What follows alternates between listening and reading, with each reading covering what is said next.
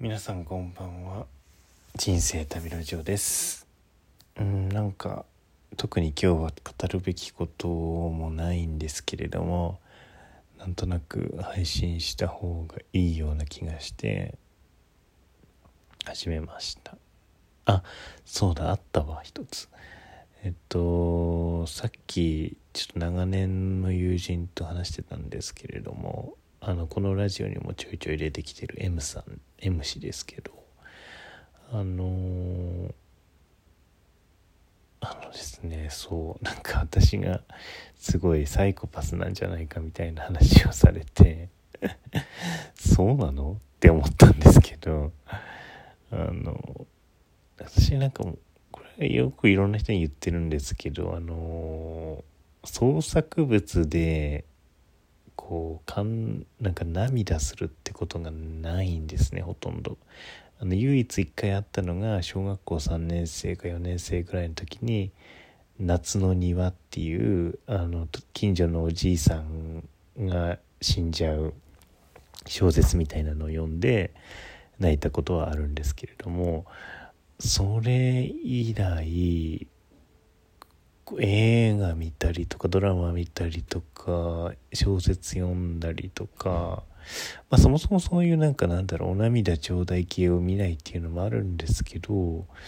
そういうのを見て泣いたことがないんですね思い出す限り。どこかであったのかなうんなんかなんか泣きそうになることとかはありますけど本当に泣くってことがなくて。あのそうなんかそれですごい考えてみたんですよね。なんか多分そのすごく根本的に悲しいみたいなことがちょっと分かんないみたいなところがあるのかなっていう話をちょっとちらっとしたらなんかすごい恐れられまして。そんな恐れることかなと思ったんだけどあのはいそんなことがありましたね。なんかその状況から察するにこの人は悲しいんだろうなとかうんこういう状況だとみんな悲しいもんなんだなとかそういうのは分かったりもしますけどなんかそのその人とこう心を共鳴して自分も悲しくなるとかっていうのがなかなかないんですよね。ないっていうか難しいっていうか。うん。なんだろうな。なんかそこが本当にだから役者とかならなくてよかったですよね。泣きの演技とかちょっとできない気がしますね。そういう意味では。できんのかなやれって言われたら。分かんないけど。うんそんなんかそうですね。なんか自分の父親が死んだ時もなんか悲しいって思わなかったのでなんか周りの人が泣いているのを見てもらい泣きをしたみたいな。そうもらい泣きはするんですよね。あのひいおばあちゃんが死んだ時もあの葬儀場の人の葬儀場の司会の人がすごい上手でなんだっけな。なんかお花の好きなおばあちゃんでしたみたいなことをすごく情感たっぷりに言って泣いちゃったってことだったんですけど。うん。なんかね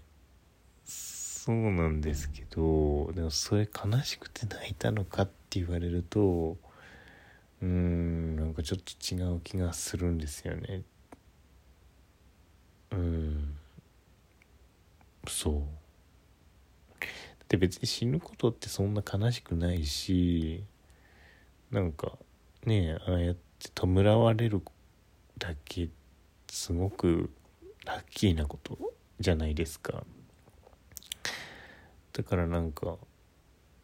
うんまあ悲しいんだけど泣くほどではないかなみたいに思っちゃうたりするんですよね。だってそう何て言うんだろ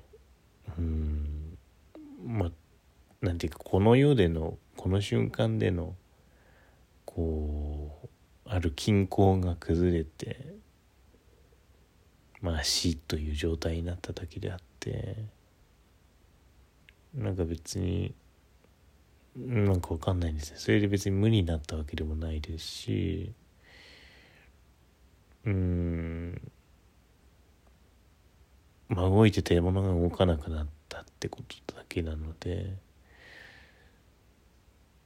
っていう言い方をするとサイコパスとか言われるのかな。わかんないんですけれども。まあそんな風に自分は感じてますね。うん。なんかまあ人生の厚みがないだけなのかもしれないですね。なんか今後の人生ですごく自分悲しい立場に陥ってでそこで何かそういう感情を学んだりするのかもしれないという気はしたりもしなかったりもするけどなんか自分としてはなんかもういいかなって気がしていて悲しいとかはもういいかなって気はしていてなんかあんまり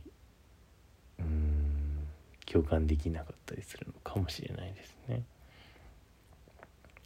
でもなんかそのそういうところには共感できないんだけど痛みとかにはすごく共感してしまってあの映画とかで、まあ、小説もそうなんですけど私の場合は。あの結構リアルなこうなんか人間を傷つける描写とかあったりするじゃないですか。あの切腹したりとか打ち首とかね。ああいうのすごく苦手でえっともう痛くなっちゃってあの見て見れないんですね。で私がだから中学校の時かななんか保健体育の先生であのなんだっけ太ももを切ってすごい血が出たみたいな話をしてた時があってちょっと今話すのもちょっとドキドキするんですけどその話を聞いた時にもう気が遠くなって気絶しちゃった。その怪我の様子とかを多分すごい想像しちゃってもうなんか血の毛が引いちゃって倒れたってことがあったんですね。でこれ自分すごい変かなと思ってたんですけどあのうちのおじいさんもそうでうちのおじいさんは材木屋さんだったんでこういろんな刃物とかがあるわけですよ木を切るようなねああいうのでなんか手かなんかを切った工場の人がいてすごい血が出ててでそれをまあ救急車呼ぼうみたいになってたんだけどあの見てたうちのおじいさんを 見てただけですよ。何もその人彼はあの怪我してないんだけどうちのおじいさんはそれ見てあの倒れるっていうあの怪我人2人になっちゃうみたいなね こととかがあったみたいであの本当に覚醒遺伝かなと思うんですけど うちのおじいさんと母方のおじいさんですけどあのとあの私っていうのは本当に血が苦手っていうのがあったりします。だからそこへのすごい共感というかもう共感覚というかもう自分かのようになってしまって耐えられなくなってしまうっていうのはすごくありますね。なんかねだから悲しみみたいなとこにはこう波長を合わせていけないんだけどもなんか痛みとかうん流血みたいなところにはすごい波長があってしまってちょっともう耐えられなくなってしまうっていうのが私の特性かなって 思っています。何なんだこの今日のラジオは。よくわかんないんですけれども。はい。あのそんな感じです。だからなんかだからっていうのも変だけどまあそんな感じかな。うん。なんかだそうですね。だからなんかもっとその人のそうそうそれなんでこの話になったかっていうと最近あの占いをちょっと受けてる機会があってでそこでその、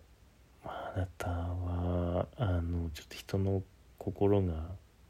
わからないところがありますよねみたいな話をされてあんまりそういうこと言われることないんですけどあまあ普通ないか 普通ないと思うけどあの私はどっちかっていうとなんかあの私を表面的に知ってる人にとっては結構なんか話を聞くのがうまかったりとかえー、っとなんだろうなうん結構なんて言うんだろう。理解してあげてるっぽい感じに見えるから。うん。なんか聞き上手みたいに言われたりとか、まあ、ともすればだからすごい共感力が高い人みたいなふうに思われるんですけれども。それは全然違くて。私を結構長年知ってる人はめっちゃ冷たいってところを知っていて私の あの実際ではそういう人間なんですよね。あのなんかっていうのは別に突き放してるとかなんかそういうわけではなくてで自分の心の奥底になんか入れる人が少ないとかそういう話ではなくてあのあんまり共感共感できるポイントが多分他の人と違うっていうことなんじゃないかなっていうのがちょっと今日の発見でした。あもう12分になるので今日はこの辺であの後編に続きます。ではまた。さよなら。